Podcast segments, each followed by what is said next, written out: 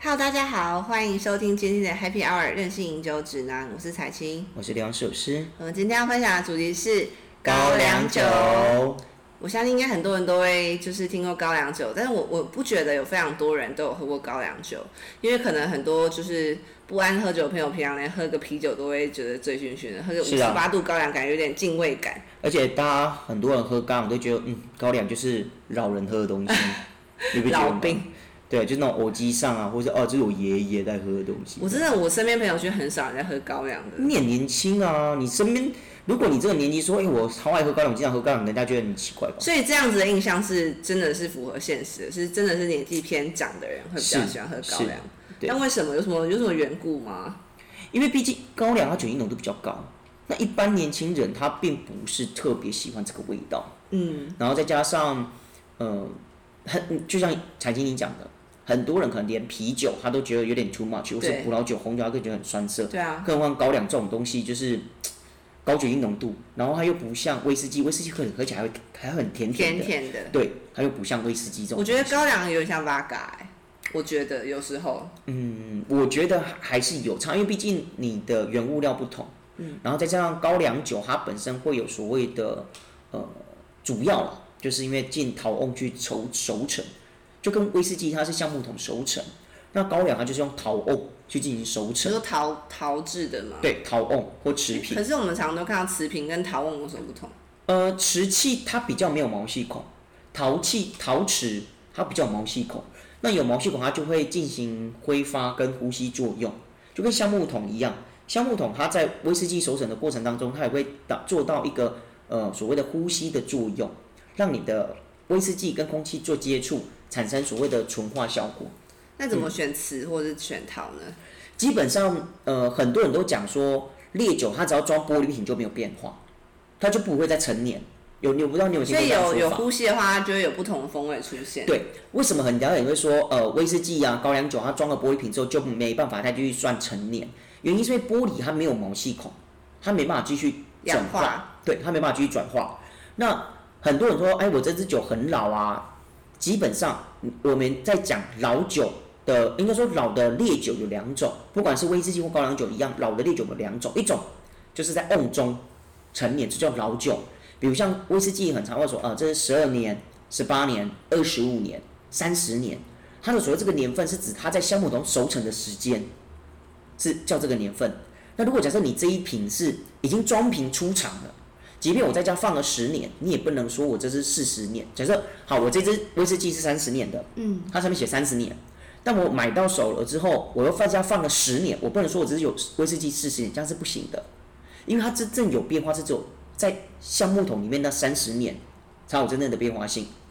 那那所你以说就可是看酒标为主嘛，酒标对，但你说那可是我1970我年代这一支酒在我家里放很久了，也是老酒啊，是它是老酒，但那个我们就叫老瓶，嗯，在瓶中的时间是老的，就叫老瓶。那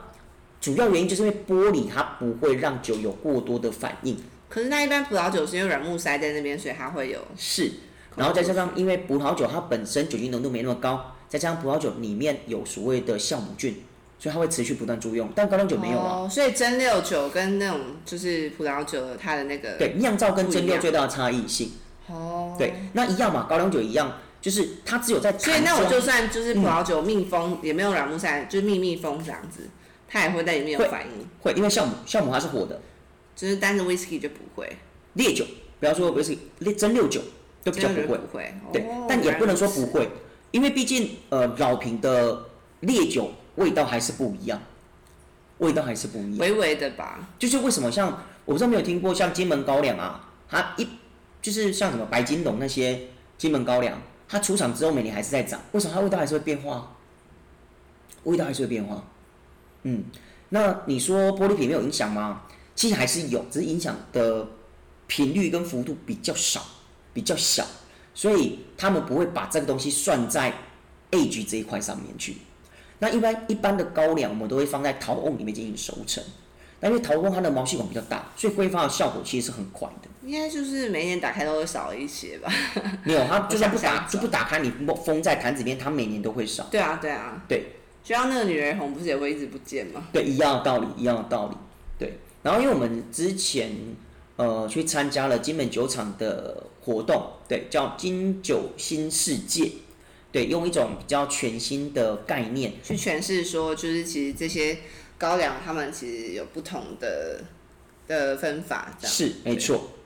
那我觉得这是一个非常有趣的呃一个活动推广啊，因为毕竟金门，不要说金门，就毕竟高粱酒在年轻人的族群里面，其实他真的喜欢的人很少。其实我真的觉得有点难切入，但是，嗯，如果说我们真的有比较多机会可以喝到高粱，其实像我像我平常也是真的非常少机会喝到高粱，但我真的有不喜欢，而是嗯是我身边朋友就没有在喝高粱啊，也就对，也不会拿突然拿出你要不要喝高粱，我懂，我哦懂，非常我懂困难。我 懂。对对对，然后但嗯但我觉得高粱其实蛮好喝的，是，可是像以我来讲的话，我喜欢喝高粱，我也收藏很多高粱，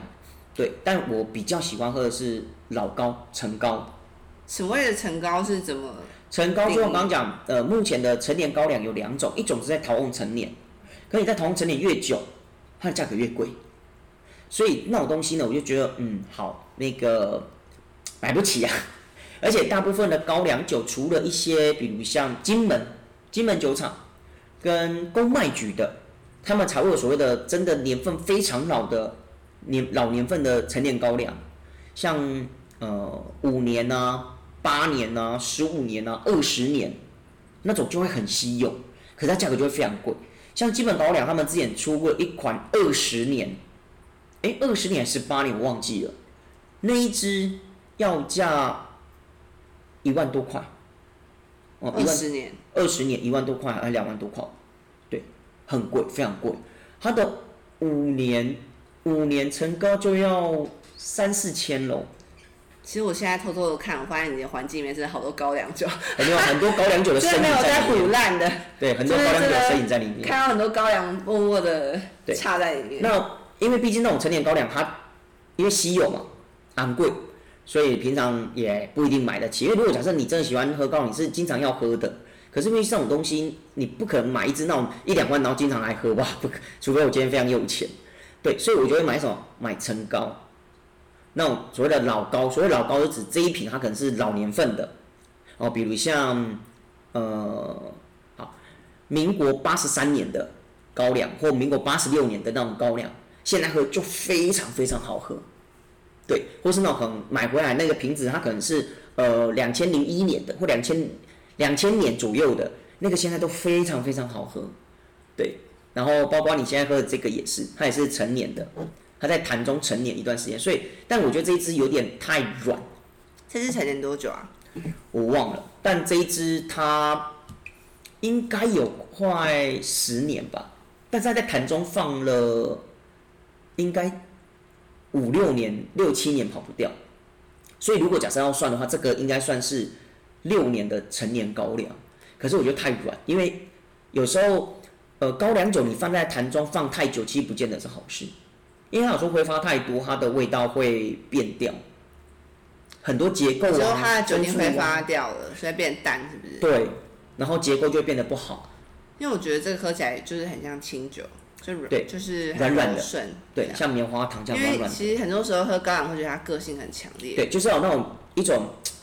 很甘甜、绵密的那种绵甜的那种感觉，有没有？我觉得它是一个就是简洁明快，喝得下，因为通常高粱都是一个小杯装，喝对下去就是瞬间，就是身体喉咙有点这样烧到的感对觉，啊，甚至身体瞬间变热。是，对，我觉得冬天很适合喝高粱。没错，又像今天最近天气开始 变凉了，我我每次只要喝高粱的时候，我都会想到那种电影里面演那种眷村的那个老兵。哦，老兵，然后然后呢，喝高粱，喝高粱吃然花后冬生，天，嗯，对，然后就是很冷，然后穿着棉袄，然后他喝高粱，就是他三五好友这样。是我懂，我懂。对， 好，这除了么这个想以外呢，其实今天刘老师有时候准备很多高粱要给彩今青天试看起来有看看。十个高粱，呃，没那么夸张了哦。然后呢，刚你喝的那个是比较特殊的那种，就是坛庄老坛的那个陈年高粱，然后再来另外一个是给你喝一个，我觉得蛮有趣的这一个。呃，因为我们之前在上一集有提到说，彩琴没喝过马祖的高粱。没有，从来没喝过。好，那不好意思，因为流浪射手这边手上目前没有新年份的马祖高粱，但这边有一支非常厉害的马祖高粱，而且是东引陈高，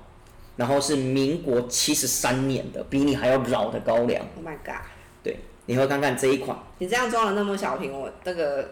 喝了很害怕。 哦，你不用担心，真因是为很这个对这个很珍贵。你你就知道一滴就好了。你喝看看，一样是一样是很老，比刚刚那个更老，但这我个喝的喝能喝到这一小杯，但这一个虽然是民国七十三年的陈年高粱，但它在瓶它是装在瓶子里面，它可能本身的高粱在瓮里面的时间可能两一两年，但它就装瓶子之后，然后一直放放放到现在，从民国七十三年放到现在，所以它这个就叫老瓶，哦，陈老老的瓶子，喝看看跟这种老坛的味道不一样，虽然是民国七十三年的东引陈高，可是喝起来非常的甘妈甜，祖吗？对妈祖我先喝喽。喝了，可以试看啊看，试看看，试看看，因为这个外面买不到。 哦，好好强烈，对，很强烈，没错。它虽然老，可是它还是很强烈。但你会发现，它在你后院，它非常非常甘甜，而且余韵非常的悠久。它有一个热那种，喝完之后你的胸口有一股热气上来。它有个特别的味道哎。对哎我一直我一直没有办法很精准的描述那个高粱喝的有一种那个叫那个味酱香味或曲酱对酱酱香酱味，油的酱啊，对或但是曲不味知，道要怎么描述这味道，因那为它像跟味噌呢，味噌它跟那你知道吗个 whisky 麦香差很远，不一样，不一它样，是对我觉得有点像味噌，对，那就那个叫酱香味啊，酷，酱香味，你要这样描述。对， 下次我一讲说哦，有个很深浑厚的酱香味，马上就是感觉有一点对。然后这个就是马祖高马祖高粱很，强烈，呃，离岛两个高粱，一个马祖，一个金门嘛。那马祖高粱跟金门高粱，很多人都喜欢金门高粱。虽然说我什们么？他我们两地们有什么差异吗？其实差异蛮大的，我老实讲，差异蛮大是的，风土不同，风土不同，水质不同，然后风味自然就不一样。然后还有另外一个主要原因，就是他们本身的曲菌不同，这好喝哎、酵母菌，对，这非非常好喝，这非常好喝好。喝，真的。对，非常好，非常甘甜。那虽然说呃，金门高粱我个人非常喜欢，但金门高粱主要是重香气，它在陈年完之后，金门高粱的香气是非常非常非常迷人的。对，但在口中的甘甜绵密绵密这一块，其实马祖的比较厉害。马祖虽然它香气没有金门的来的那么的芬芳，但它在口中喝进去的那种甘甜味道会非常的扎实，非常厚实。哎呀，我觉得它收的很好哎、嗯，对啊，因为像我常常觉得 whisky 就是这样散开来，就是就是整个喉韵可能都麦香，然后就是会有那种浓烈的感觉。但是高粱刚喝完之后，它整个收起来，然后它就是很强烈一个味道，很集中。对，它很集中。但你要理解，这是陈年高粱，嗯这是陈年高粱。对，民国七十三年，那时候你还在哪？呃，还不是什么妈妈掌宇沟，宙，宇 宙，还在虚无缥缈。对，哦，基本上呢，高粱酒在台湾呢、啊基本上主要是呃，台湾的高粱早期是从大陆过来的，因为台湾早期其实并没有高粱，台湾早期只有所谓的呃酿造酒，尤其是在早期日本人还没来统治台湾之前是酿造酒，像绍兴那种酿造酒，后来日本人来之后，他们他们酿他们做的是清酒，类似酿造清酒或米酒的这种概念，然后是直到了呃国民政府。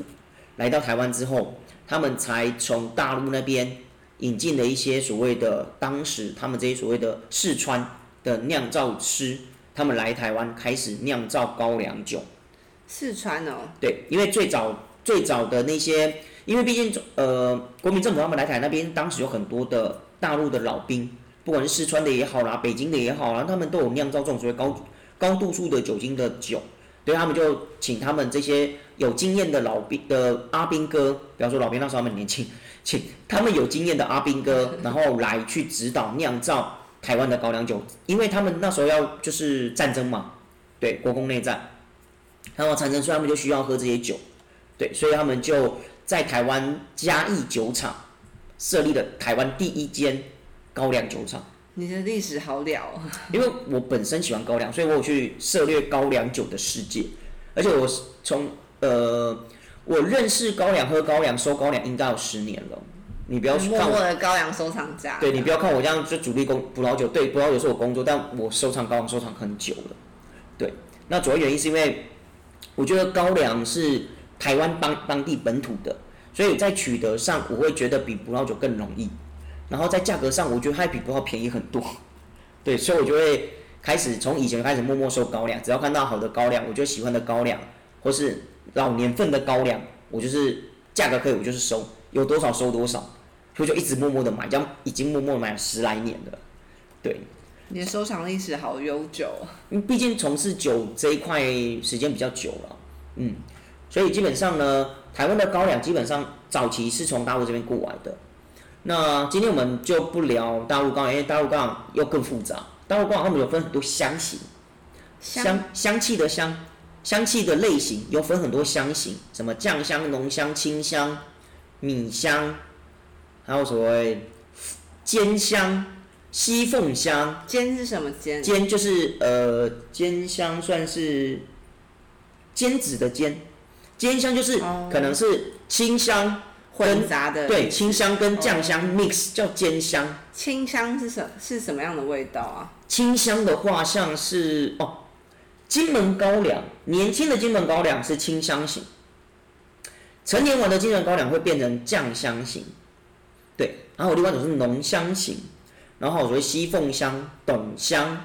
还有所谓的马奶香，好复杂，芝麻好像菜香肴哦。对，就是因为他们不同的地区所做出啊，还有那个那个什么那个那个那个什么呃分西凤酒呃分酒分酒好像是好像是另外一个另外一个香型，反正不同不同不同的不同的地区不同的酿造，像不同香的水一样嘞，对它有不同的香气表现。是啊，所以他们就会用不同的香气来去给予这个酒的算是分类吧，我只能这样讲。所以像贵州茅台很有名，知道吗？我知道，可我不懂茅台，茅台是高粱吗？茅台是高粱，像贵州茅台它就是非常知名的酱香型，对。然后四川的什么泸州老窖啦，或什么四川四川的那个高粱酒啊，那个就属于酱香型，嗯。然后清香型像什么？像北京二锅头，那个锅头到底是什么意思啊？二锅头其实二锅头在早期它只有二吗？还是还有不一样？没有，二锅就对叫二锅。对啊，那还有它应该只有二吧？好，你要理解二锅的概念是什么？呃，在早期蒸馏，你还记得我们刚刚刚刚在讲那个蒸馏，呃，蒸馏烈酒这一块的时候，我们在刚之前我们有聊到关于日本烧作的蒸馏，第一次蒸馏是不是酒精浓度比较低？嗯，对，那第二次蒸馏酒精浓度比较高，所以二锅的酒精浓度第一比较高，第二比较没有杂质，所以二锅等于品质比较好。那所谓的二锅就是指，因为我们在蒸馏的时候，我们不是要用水去冷却那个蒸馏水吗？那您对，对，那冷第一次蒸馏的时候，它水是冷的，然后蒸馏完之后，它是不是水越来越热？那越热越热之后，我就要换水。那换了这一锅水，第二锅水所出来的酒品质就会比较好，因此就叫二锅。那当蒸馏出来第一个，这个我们就叫所谓的酒头，像我们做料理是那种米酒头，米酒头，米酒头就指那一那一第一第一锅的水叫米酒头。二锅等于就是去无纯精的概念，或是酒心的米概酒念，米酒是用米酿的吧？用米酿，但是米酒是蒸馏哦。哦，米酒是蒸馏酒，对，真正的红标米酒是蒸馏酒，哦对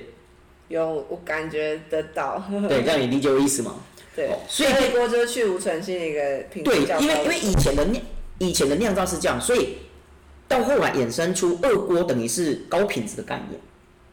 对，所以现在很多所，但北京二锅它是一个，它就变成是一个名，是一个说辞的一个说法，就是他们的酒都是特别好的啊，我们我们北京的酒都特别好，所以我们就叫二锅二锅二锅。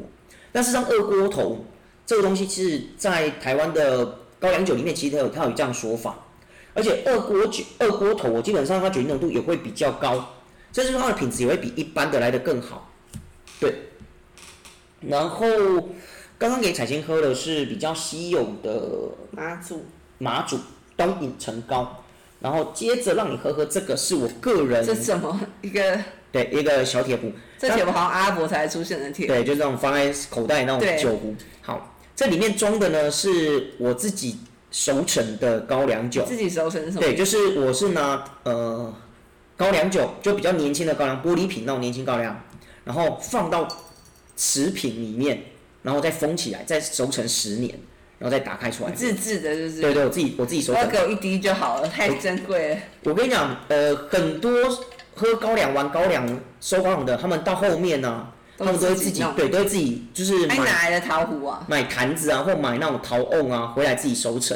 那个才好玩，那个才独一无二啊。而而且哎且现当在你还有在做这件事吗？有啊，我家里还有还有两坛，你说你家是指这里吗？呃呃，乡下老老家家，对，乡下老那家存放在哪里啊？就放在乡下的那个仓库里面啊。然后那个两台存放多久了？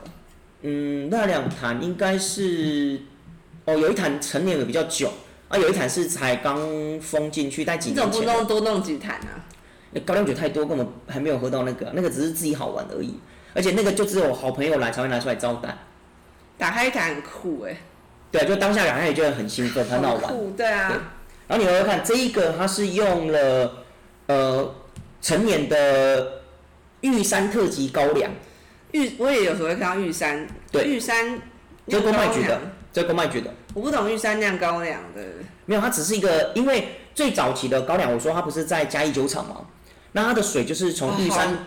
浓玉山流下来的那个天然矿泉水，所以叫玉山，而且玉山很代表台湾。但你不觉得这支很香吗？一入口就那种香气是它很丰富的对味道哎、非常的香气爆很饱炸，满，整个对全部饱满，对，但它整体的，因为这一你目前喝的这个是有调和过的，它是用了高比例的玉山特级高粱，而且是老年份，是民国，哎、不对，民国是一九九八年的玉山特级高粱作为基酒，然后再混其他的比较浓浓烈、酒精浓度高的那个高粱酒，然后 mix 出来的。对，所以它的主要那个香甜的气味，有点那种水梨的那种香甜的气味，是来自玉山特级高粱的味道。然后那种烈的那种口感是另外一款酒精浓度比较高的高粱，嗯我觉得它有一点点雪莉酒的味道，就是特别成年 age 过的。有就是很饱满的香对，可味，是它也不会让你觉得就是喝起来很辛辣或很很没有呛辣，辛辣不会，因为这已经熟成很久了。它真的有点像葡萄酒的味道了。啊、这个很香，这个我大概就剩下那一点点，就是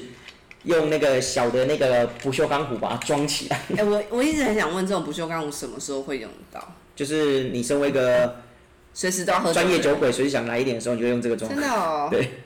就放在口袋，可是放在包为什么包。会每次看到酒壶都是这种形状，因为主要放在哦是口袋里因面？为这种这种扁平的小酒壶啊，它主要是以前军人他们战地的时候，他们要喝酒，尤其是国外，他们就会把这个塞口袋，刚好塞胸前的口袋刚刚好。对，不就可叫以口防，弹，这个就叫口袋瓶， 对，这叫口防袋弹作瓶用。。对，这叫口袋，就随时要喝就可以拿来喝口袋瓶。所以有时候你那看一里些面那种通，装什么？因为这主要是欧洲人，所以他们里面就装威士忌或装 v o d a 对，所以你我看也觉得是烈酒，很多那种就是呃战争片有没有那种欧洲战争片，你就看很多那种躲在战壕里面，然后喝着一小小的那种酒壶，就这种，没有我我最印象真的是就是那种就是啊快死了，然然后后哦喝一口这样，解痛，就有点就是那种死之前最要喝一口酒。阵痛感，哦就是、我懂哦、好痛好痛，然后我要我要再喝一口酒，我懂，我再懂，死我懂。啊好，然哎后我们刚刚给彩青喝的是两手是自己成年的自，酿。对对对，那其实台湾有很多很棒的高粱酒，那但我们喝的几款都是比较特殊型的啦，比较特殊型的。然后再来，刚刚那三款都是那种，拜对，托给我一滴就好，因就为太珍贵是了。外面外面买不到、喝对对对不到的东西。然后再来高粱，因为觉得金，因为自从上次我们去参加金门酒厂之后，完全就是打开彩青在高粱的那种知识跟欲望。那我们上一集就聊了很多高粱，我说好吧，那既然这样，我们就干脆开一集专门讲高粱，好让你一次喝的够。然后哦再来呢，是金高粱的评选会，好，再来这一个就是一般我们喝到的那个三八金门的三十八度高粱，但这个是老年份的，是一六年的，一六年到现在起码也四年。前阵他们有出什么千日醇，你知道吗？不知哎，对，千日醇就是他们呃特别放超过一千天一千日，在瓶现中天就很多了哦。行销手法嘛，没有啦，我是真的不知道概念。对，而且我也不知道为什么是三十八跟五十八，三十八有什么特别的？就介于在四十以下。哦，对啊。好，那这个我觉得就是比较基本的啦，就是比较基本常态款，但这是老年份，所以我觉得还算好喝，你可以来一点点。有上一次吃那个香港打边炉的时候，我都默默在喝三十八度了，对，因为我们太久没喝高粱，可你会我觉得没办法喝过啊。可你你你会喜欢三八还是喜欢喝五八？其实我其实我这几天一直在喝高粱，那你都喝三包还喝五包？我会喝五十八度，因为我上次抽奖的时候喝了得到一坛。 哦，对，超超幸运的，对，抽奖的时候只抽三名，竟然第一名就抽到我了耶！真的我 抽到大家都抽奖欲很强，真的羡慕我。发誓，我抽到抽奖，然后大家就是那种随便在那种大卖场乱填的抽奖券，或什么学校抽奖，每一次尾牙都会抽到我，而且都是那种就是我想要的，不是那种烂奖，不是那我种懂就是啊这我不想带回家那种，我懂，是那种我想要的。真的欸对。好，金门高粱基本上它就是在香气上比较取胜，然后呢，口感上我觉得，嗯、绵绵密力跟甜度，我觉得没有马祖的高，对，但我觉得是好喝，因为它很干净，应该蛮熟悉的，但会比我们前几天在酒酒呃金门酒酒厂他们办的活动喝起来会更柔顺，因为是老年份的，一六年会更老年它是份，柔顺厚实，对，但它香气没有那么富裕，嗯，它香气没有那因么，为毕竟三十八度啊。对，三十八度我相信没那么富裕哦。而且其实你知道，台湾其实高粱除了金门高粱、台湾台湾公卖局、马祖以外，其实台湾有很多很棒的民营高粱酒厂，什么民营民营的，嗯，比如像嗯、呃宜兰有一家非常有名的叫白水芳华，他们就有很多不同风味的高粱酒，非常有趣，而且非常好玩，啊，然后很好喝，都非常好喝。然后呢，还有什么哦？还有一家也很有趣，叫鹤木堂，他们最有名就是茶酒，我很喜欢茶酒、哎，对，它的高粱是真的有茶的味道哦，而且很十足的茶的味好道。好难想象高粱与茶对结合，它是一种很特殊的技术产生出来的风味，非常有趣。然后什么像乌龙就有乌龙的味道啊，然后红茶就有红茶阿萨姆红茶的味道，非常有趣，还蛮好喝的。嗯，而且金门酒厂啊，除了呃应该说金门哦，除了金门酒厂以外，其实还有另外一家叫皇家，金门皇家酒厂是新的酒厂，大概成立至今应该十年左右吧，对，还蛮年轻的一个酒厂。那他们的酒也不差，也不差，我觉得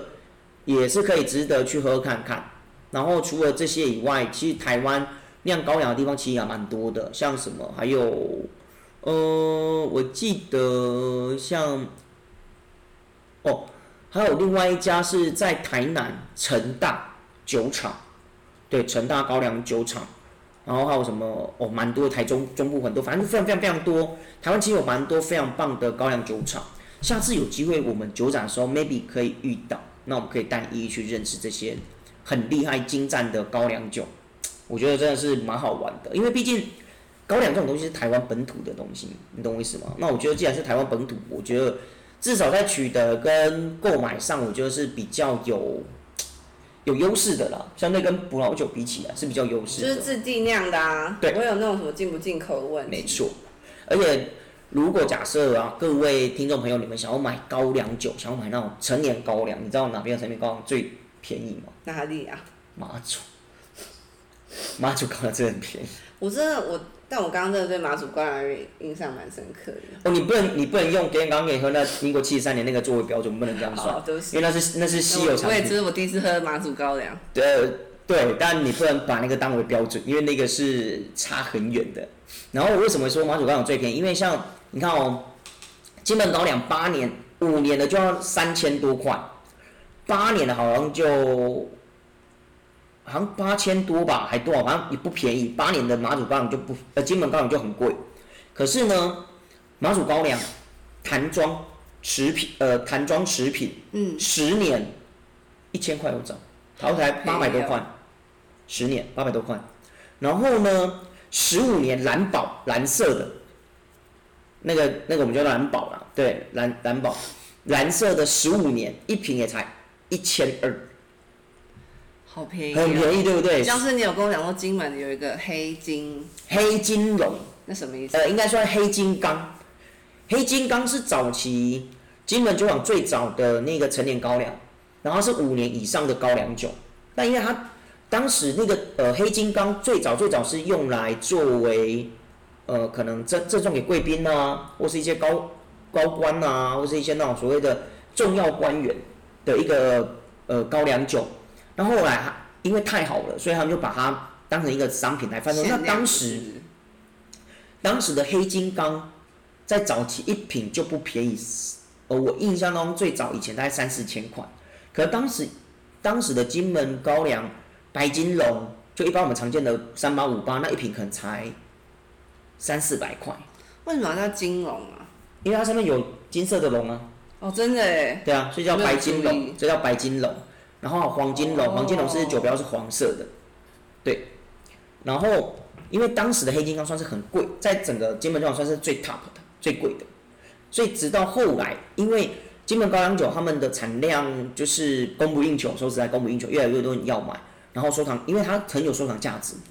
目前全台湾所有高粱酒最有收藏价值就是金门高粱，它的价格是几乎是一年比一年贵，它是一年是只涨不跌的那一种，对，就是你拿来当投资那种完全不会亏钱的那一种， 对，它是一年比一年贵的。所以当后来黑金刚它不再生产的时候，只呃，我为印什么象好像突然变得不再生产？因为它的 age 时间很长，那如就果很我难去做这件事，对，因为等于是成本更高，等于是我要花很多钱去投入 H 这个酒，存放，对，但我这样赚的很少，我还所以不如卖新酒。没错，或是我可能 H 个三年，我就可以拿去卖很多很好的酒了，对，我就不想在 H 弄五年以上的，成本太高。绝版我感觉收藏价很贵，对啊，之前的黑金刚拍卖市场一瓶大概是一万起跳，起标价一万起跳，看年份，越老的越贵，嗯，越老的越贵。所以黑金刚它是有它的那个收藏价值，因为现在已经停产了。虽然它前阵前阵子应该说停产过后没多久，有再重新再出一版，那一下就没了，然后也就没再继续做了。对，所以我觉得金本酒厂真的是行销这一块我觉得蛮厉害的啦，说实在的，我必须说。好，然后虽然说他们现在有另外一款叫黑金龙，黑色的酒标，黑金、黑金、黑金龙。但那也是成年五年吗？不是，呃，黑金龙好像是两只是年吧，品，只是品质对比比较好。品质比较好一点，战酒，黑金龙战酒，占酒对，它叫战酒，新的那新品，那是去年才刚上市的新品。可其实基本酒厂后面有很多系列，像什么什么百百岁酒啊，还有像什么那个呃黄金龙啊，对啊，还有什么那个特优经典，经典我们那天有喝，经典也不错，经典是三年以上的，对，那一支也不错，就那种玻璃瓶身，然后上面有红色的雕刻龙，对，经典那一支也很棒，那支也非常非常棒。好，那再来让你回味一下五十八度，八对五八的白金龙，对。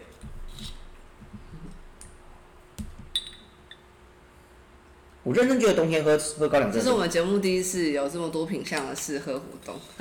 没办法，因为为了要满足我们彩青对于高粱的求学欲望，两手是只好把很多高粱酒搬出来，但只是一小部分。哦好强烈，对，就是是熟悉的五八，熟悉的五八对，对大家就是高粱。然后像刚刚我们有提到大区对有就是五十八以上。五十八以上，所以这边有另外一就是支指哦，原来区是这个区，对不是九点五哎，曲就是曲就是我们的曲，就我们它的曲其实它叫曲粉，丙曲就是那酵母菌，对大曲，它真的是玉山，对玉山大曲，而且这是呃第一个二零一五年的纪念版，就上市的第一版，二零一五年的。好珍贵。对，这个是这个当时，因为这支当时一出来的时候，就造成很大的轰动。因为它虽然年纪很新，但它至少也有三年，也有成呃熟成三年它才出厂。但这一支基本上它品质非常好，虽然酒精度很高，可是味道非常的足，而且绵密力非常的够味。所以当当初第一版出来的时候，其实大家是用抢的。后来开始变成常态品相之后，它就再出了一个秋季版、春节版之后，然后就变成正常品相，就没有再分了。我觉得你对高粱真的很有爱哎，因为看得出你的眼神跟热情是充满着收藏很多爱，嘛，每一个哎也每个每个拿在手上，你都有一种因为那时候真哎的，因为那时候跟了很多老大哥在学习高粱这件事情。那你一开始会觉得你不行，因为你一开始是葡萄酒的、啊，对我真的一开始我，我必须得讲，我小我以前小时候非常讨厌高粱。那你怎么突然变成这样？我所谓的小时候是指十八岁的时候，对，对。然后那时候因为有一次因缘机会接触高粱，我就哇，高粱怎么这么难喝？因为那时候刚好谢师宴，然后反正满十八岁了，所以就喝。我说好难喝，我说怎么会这么好喝？然后老师他们就很爱，你知道吗爽？他们就很爱这个东西。他看，因为那一瓶是我们学生大家集资买来送给老师的那个白金龙。对，然后那那时候大家老师就会讲，我喝哎哇，怎么那么难喝？所以那时候对高冷印象真的超深刻，难喝，难喝。你怎么转变了你？好，什么原因转变？因为刚呃，在零，我看哦，零九年那时候，呃，我已经在从我已经从事葡萄酒一段时间了。那后来我离开原本的公司，然后刚好去朋友的店担任酒吧的店长。然后呢，刚好有一天我们老板就兴高采烈的拿了两瓶，他说：“哇，这很难得，很珍贵啊！从朋友那边好不容易分到的两支高粱酒，我就很很不屑地说哦高粱，我心里想啊就很难喝啊，你知道干嘛？ 对，然后他就讲啊怎样，我说哦，那毕竟老板你还是很小小说哦，我们好好不错啊。他说你爸爸说哦呃我本身不太喜欢哦先高不粱，要， 对对对对，，先不要。对，然后后来他们说，我跟你讲，那不一样，你一定要喝啊！我让你喝看你就知道，你喝了就一定知道不一样，它很珍贵。什么说哦，就老板面前你说哦好，那那喝一点，喝一点。然后我就倒了一点点，一喝，哇！你知道怎么马上眼睛就亮起来，我说天哪、这什么东西 呀、我怎么没喝过这种东西？这怎么喝那么好喝？你确定这是高粱吗？ 真的。那那个是什么？好，一问之下才知道那是民国八十六年的高粱白金龙。我说怎么会这么好喝？然后我就开始去追问我老板，他就跟我讲啊怎样，因为还不懂，他就说啊那个老大哥怎样，他说好不好？我说哎、真的很好喝哎、以前不是那种敷衍的说哎、真的很好喝，不是，是到眼睛放光，真的很好喝哎、对，然后说我可以再拿一点，哦你喝啊你喝啊，但不能不能喝啊，我说哦好，就开始喝，就说哇天哪，怎么跟我以前喝到那种金门高粱比起来，怎么会差那么多？后来我才开始去研究说，嗯，高粱真的让我就是大开眼界。我觉得我要好好的去了解这东西到底是在搞什么鬼，所以我就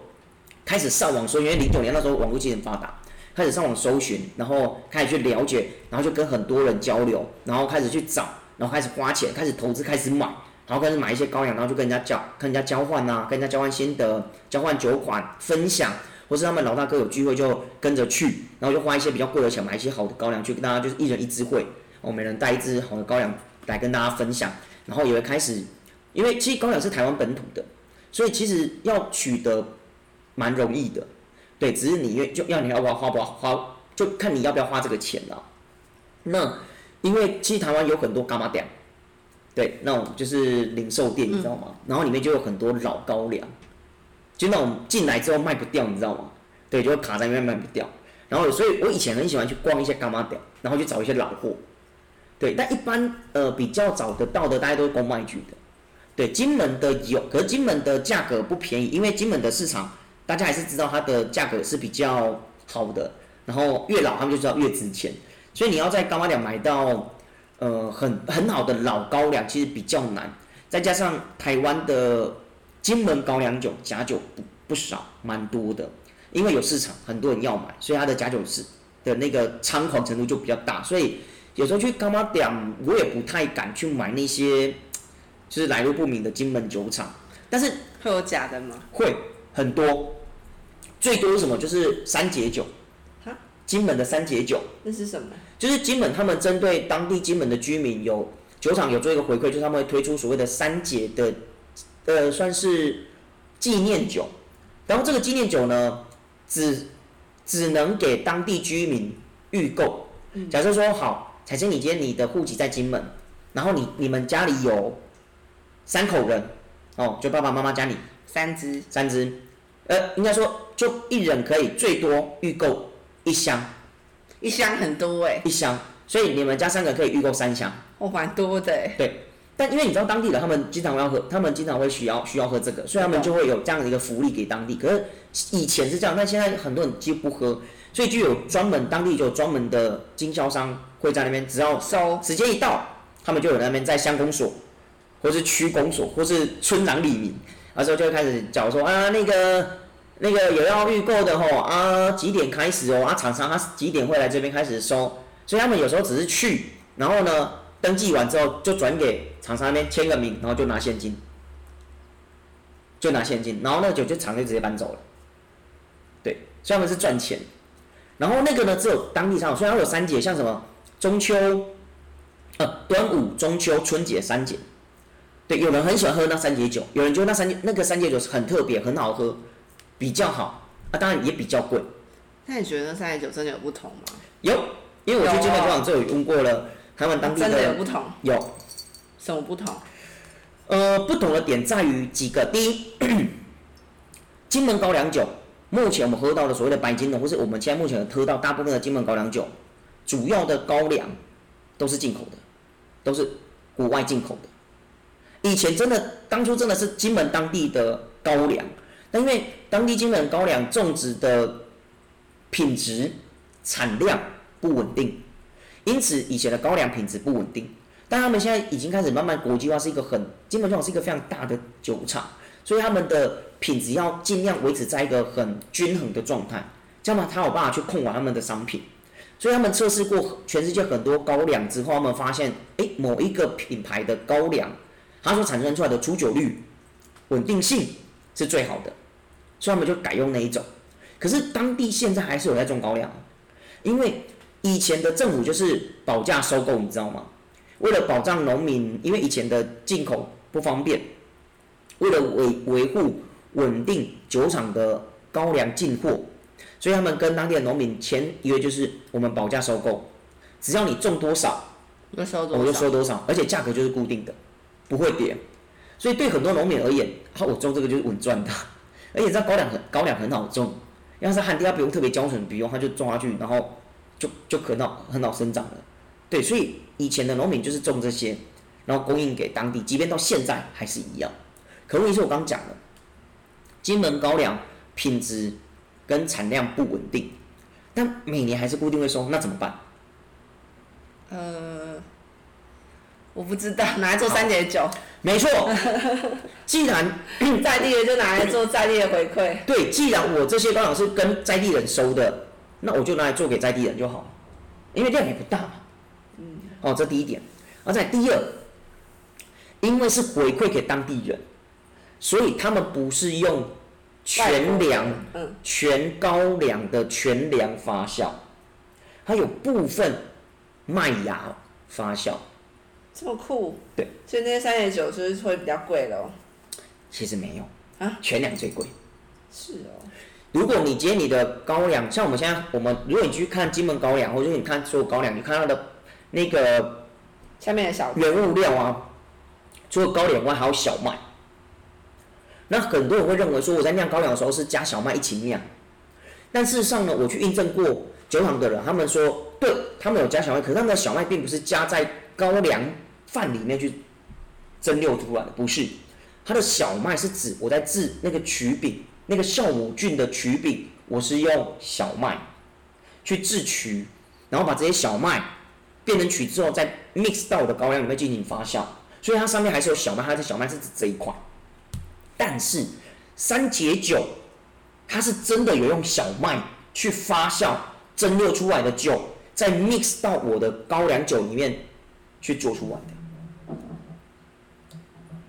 一个是用来取，一个是用来真的有就是小对麦酒。那我刚讲了，如果你一个品质很好，它就是全粮，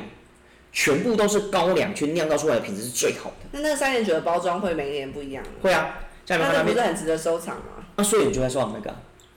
嗯，你刚刚然后那一罐很像威士忌的瓶子是三节酒，还是右边那个就是那个，就那个嗯，很不同哎、对，而、且它颜色不一样，每年颜色不一样。会不会有很多金门的居民都家里面充满琳琅满目的？不过其实金金金门当地人其实不完全全部都喝高粱，嗯，所以当然了，你说很多人就说啊，三节酒真的比较好喝，对，因为你加了麦芽，它的单就是宁像凤梨酥有加冬瓜馅嘛？对，它的单宁味就没那么重，喝起来就比较柔顺，比较甜，会比较甜，所以喝起来比较顺口，所以人家会觉得说，哎，三节酒比较好喝。但如果假设今天你真的是要论品质来讲，全粮的发酵是最好的，纯高粱，没有掺加任何东西，这才是最好的。那当然，这个一般人不会知道，我也是去了酒厂才知道说，哦，原来还有这样的差异我跟说真法。的觉得你很懂高粱哎、因为我真的很爱高粱。然后最后，因为这一支酒精浓度最高，对大曲酒，我我们就说来做个 close，大曲酒它酒精浓度就是五八以上，它是五十九点五，而且是玉山大曲。这支我非常喜欢，我非常喜欢这一支。我之前去欧洲旅行的时候，我就带这个，带一支，然后在身上，然后做国民外交，所有外国人喝到都吓到，他们都很喜欢，他们都很喜欢他的。们很喜欢，他他们喜们欢那个酱味吗？对他们觉得这个喝起来非常的酱香，好喝，但他觉得那个酒精浓度就是很高，很高高到有点就是他们来喝鸡酒了。对他们一般认为四十度的八感就算很高了，对，可是五十几度更高。哦这是非常强烈的味道，对，可是它很甜，你不觉得它很甘甜，而且它单宁，它有单宁味。你你去用舌头去摩擦你的口腔，你会觉得它有点单宁的感觉，而且很甜，非常的甘甜。这好像集结前面的大成，又浓烈又饱满又持强。对，因为这是很算新的酒，嗯一呃二零一五年的，虽然是很新的酒，可是它这一支算是我个人非常非常喜欢。但我真的觉得高粱真的是不管什么高粱，只要喝一小口，全身都热起来，这什么魔法、啊？就是酒精啊，然烈酒后会加入血液循环。可它不是那种不舒服的烈酒，至少我觉得高粱是一个很代表台湾的酒款，而且高粱酒不觉得它搭配花生跟搭配香肠都很棒吗？我觉得它特别适合就是重口味的东西，像什么就是麻辣锅、麻辣锅烤，肉。麻辣锅我觉得吃了应该会更辣不会、欸，上次我们吃麻辣锅配高粱，我觉得吃得很爽。哦它还在食材上面淋高粱，啊！对，我觉得这个对啊蛮厉害的，的确是。好了，这个我们下次反正现在天气变冷了嘛，我觉得大家可以试着去买麻辣锅回家，然后再打包一些料，我这是我这两天在做的事。 对，然后在煮麻辣锅的时候再加一点高粱下去，这样对啊，以哎酒入菜。不是，我真的觉得大家有有空可以试试看高 粱。高粱其实不是像你想象中，就年纪稍长的人才会喝高粱。嗯，对啊，但我觉必须高得粱说蛮有风味的，风味也蛮丰富的。是，但我必须得说，就是你要喝到对的高粱。如果你一开始就喝不对高粱，其实你会对高粱有蛮大的排斥感。就像我当初我当初早期喝到不好喝的高粱的时候，就是感觉超差。就我觉得任何酒都这样，红酒一开始喝到，哇，又涩而且又哎对，是又对啊，就是没错没错酒好难喝。没错。啊好啦，我们今天聊了非常多关于高粱的议题。那不知道各位听众朋友，你们是否也喜欢喝高粱，或是你喜欢喝哪一个高我想试试粱？对，可以在底下留言让我们知道，或是如果你想要我们推荐好喝的高粱，也可以底下留言让我们知道哦。那未来或许有机会，我们可以跟大家聊聊关于大陆的高我粱。发虽现有然一说本书叫《金门高粱酒》，哦，那一本是他们出的那个呃高粱酒的大全，算全集吧。目录对对对，好了，反正未来我们就会可能再跟大家分享大陆的高粱，因为我觉得那也蛮有趣的。虽然说台湾买不到，对，台湾买不到，然后一些增广见闻吧。对，反正就大家听听看。好，那喜欢我们的节目，记得按赞、订阅，并且分享给你的好朋友哦。然后呢，也别忘了追踪彩青的 IG 跟刘洋手的 IG 好 Facebook。那我是刘洋手师，我是彩青，那我们下次见喽，拜拜